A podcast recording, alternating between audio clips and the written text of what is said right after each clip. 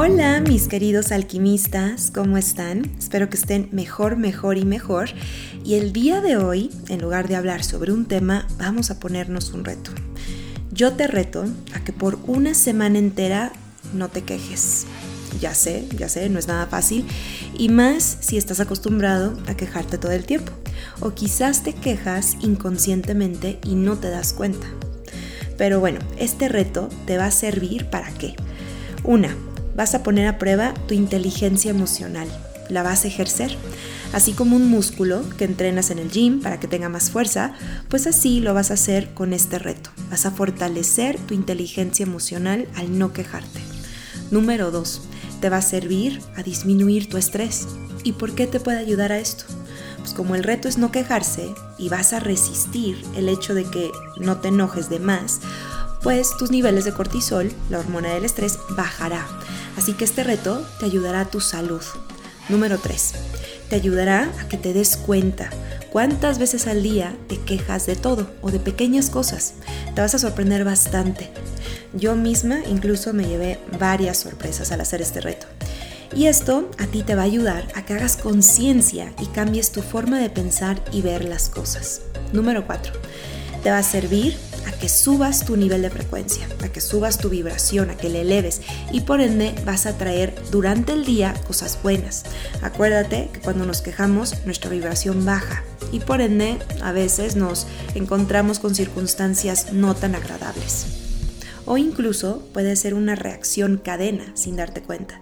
Te levantas de la cama, te pegas en el, en el dedito pequeño del pie y te empiezas a quejar, después te tropiezas con la puerta, te habla tu jefe que estás llegando tarde o cosas así y empieza a ser una reacción en cadena. Aquí lo que queremos es que pares esa reacción. Si por cualquier cosa te levantaste con el pie izquierdo, no te quejes, sigue, fluye. Te reto a que no te quejas e inventes otra cosa. Ahora, ¿qué significa no quejarse? Te voy a dar unos ejemplos donde la queja es muy común y es el pan caliente de cada día. Número uno, les voy a dar específicamente dos ejemplos donde es más.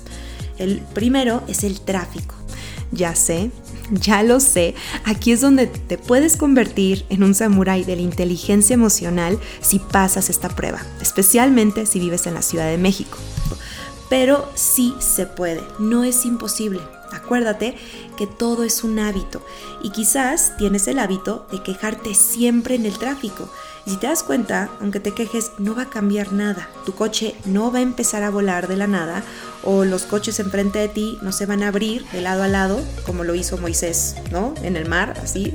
O sea, no. Entonces tú tienes que crear una estrategia diferente para no quejarte del tráfico ya sea salgas temprano o salgas con tiempo a tu compromiso o no salgas con, tiempo a tu compromiso. ¿Qué puedes hacer?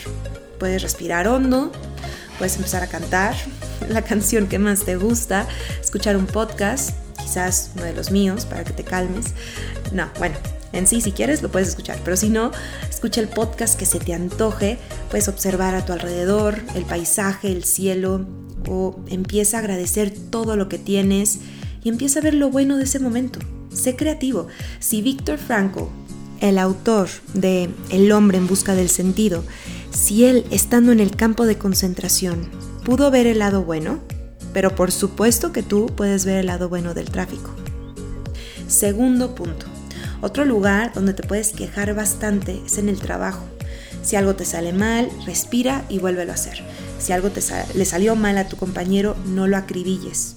No te quejes, dile lo que tiene que hacer y vuelve a lo tuyo. Resuelve sin quejarte, porque te darás cuenta que el quejarte no va a hacer que la situación mejore de alguna manera.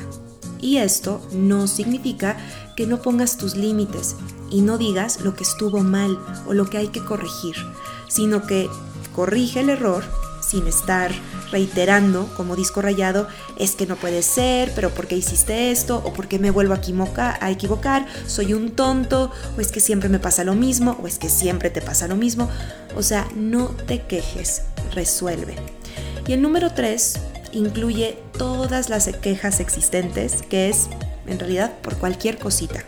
Toma conciencia de cuando te quejes de las cosas pequeñas. Por ejemplo, cuando uno dice, ay, qué cansado estoy, qué horror, qué pesado hacer ejercicio hoy. Si quieres, no hagas ejercicio, pero no te quejes. Otra puede ser, me duele la cabeza. Tómate algo o distráete, pero no verbalices de la nada tus dolencias.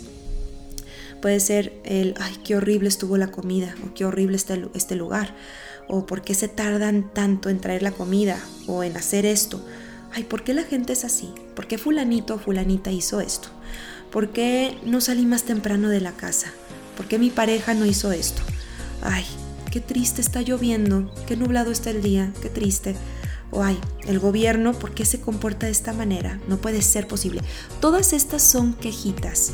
Todas estas incluyen esta parte del reto y la lista puede continuar.